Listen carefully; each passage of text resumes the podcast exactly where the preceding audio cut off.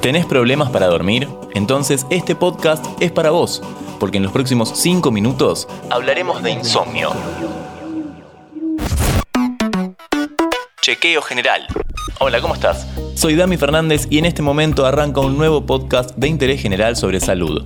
¿Sos de mirar el techo mucho tiempo antes de poder dormir? Bueno, vamos a saber qué es el insomnio, qué es lo que provoca esa sensación de falta de sueño y todo lo que hay que hacer para poder manejar la situación. Ya mismo se presenta un especialista en medicina del sueño. Me llamo Facundo Nogueira, soy médico neumonólogo, especialista en medicina del sueño, jefe de la sección Medicina del Sueño del Hospital de Clínicas en la Universidad de Buenos Aires. Este episodio es presentado por NordVPN. ¿Te frustraste intentando buscar un partido que no estaba disponible en tu país? Con NordVPN, eso no te va a pasar más. NordVPN te permite cambiar la ubicación virtual de tu navegador a un país en donde esté disponible esa final que te estabas perdiendo. Ingresa a nordvpn.com barra interés general. Por ser oyente de nuestro podcast, accedes a una oferta exclusiva. 60% de descuento en los planes más 4 meses gratis. Arranquemos por la definición. ¿Qué es el insomnio? El insomnio es la dificultad o incapacidad de lograr un sueño adecuado y reparador. Y se puede expresar con problemas para conciliar el sueño, o sea, problemas para quedarse dormido, problemas para mantener el sueño, ya sea por la aparición de múltiples despertares en la mitad de la noche con dificultad para volver a conciliar el sueño, o bien un despertar precoz, es decir, despertarse en la mitad de la noche y ya no ser capaz de volver a dormir. Mirar el techo varias horas una noche. ¿Es tener insomnio? Y en todo caso, ¿cuándo comienzan las señales de alarma? Gran parte de la población padece problemas para dormir en algún momento de, la vida, ¿sí? ya sea por problemas emocionales, problemas de estrés o algún problema orgánico, fiebre, dolores abdominales, dolores articulares o alguna otra enfermedad o incluso algunos medicamentos. Cuando el insomnio o estos problemas para dormir duran más de varias semanas o incluso de uno a tres meses, estamos hablando de un insomnio crónico.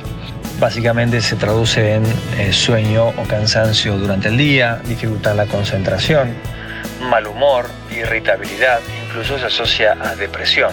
También se sabe que la gente que tiene dificultades para dormir o que duerme menos de lo que se recomienda, tienen aumento de la mortalidad por problemas cardiovasculares. ¿Y qué cuestiones puede provocar el insomnio? La gran mayoría de los pacientes que tienen insomnio tienen alguna causa emocional o psíquica o psicológica subyacente, ya sea ansiedad, angustia o incluso depresión. También situaciones de estrés postraumático, eh, problemas emocionales vinculados con, con situaciones o con conflictos relacionales, son factores que pueden desencadenar el insomnio, pero hay que prestar mucha atención a la depresión. También hay causas orgánicas, enfermedades digestivas, respiratorias, cardíacas, renales o metabólicas o articulares, con dolores o distintas molestias que dificultan o imposibilitan la continuidad del sueño durante la noche. Y también hay medicamentos, fármacos que generan hiperestimulación y que dificultan o afectan el sueño y pueden generar insomnio. ¿Cuánto hay que dormir para poder decir que tenemos un buen descanso? Una persona adulta debe dormir entre 7 y 9 horas. Dormir menos de 7 horas se considera inadecuado y dormir más de 9 también. En los chicos o en los adolescentes, en general, el requerimiento horario es aún mayor. Y en personas de la tercera edad, en general, tienden a dormir menos horas durante la noche y pueden llegar a reemplazar esas horas, esas horas de, menos que duermen en la noche, por un sueño durante el día, un sueño diurno, siestas. Facundo, ¿puedes darnos algunos consejos para alcanzar las horas de sueño indicadas? Las medidas que se pueden adoptar para dormir mejor son básicamente aquellas que tienden a ordenar nuestros horarios. ¿sí? Hay que ser muy regulares y estrictos con los horarios para alimentarse, dejar pasar dos horas entre que cenamos y nos vamos a dormir y tratar de acostarnos todas las noches a la misma hora, calculando que tengamos tiempo suficiente para dormir entre 7 y 9 horas por día. Enseguida seguimos con los consejos y recomendaciones. Pero antes, te recuerdo que este podcast es presentado por NordVPN. Ingresa a nordvpn.com barra interés general y accede a una oferta exclusiva por ser oyente de nuestro podcast. Con nuestro código. Además accedes a descuentos y a una garantía de devolución en los primeros 30 días desde tu suscripción, en caso de que no te haya servido el producto. Antes de terminar, lo que queríamos escuchar. El celo en la cama. ¿Atenta contra el sueño?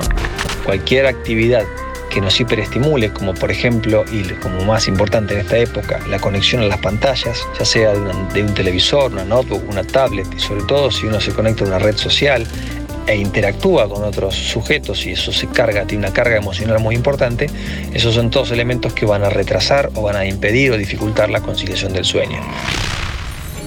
Todo sobre el insomnio y consejos para dormir bien. Le agradecemos a nuestro especialista del día, Facundo Nogueira, que pasó 5 minutos por interés general. Nuestros podcasts ahora en Radio Berlín 107.9 y en www.berlin1079.com.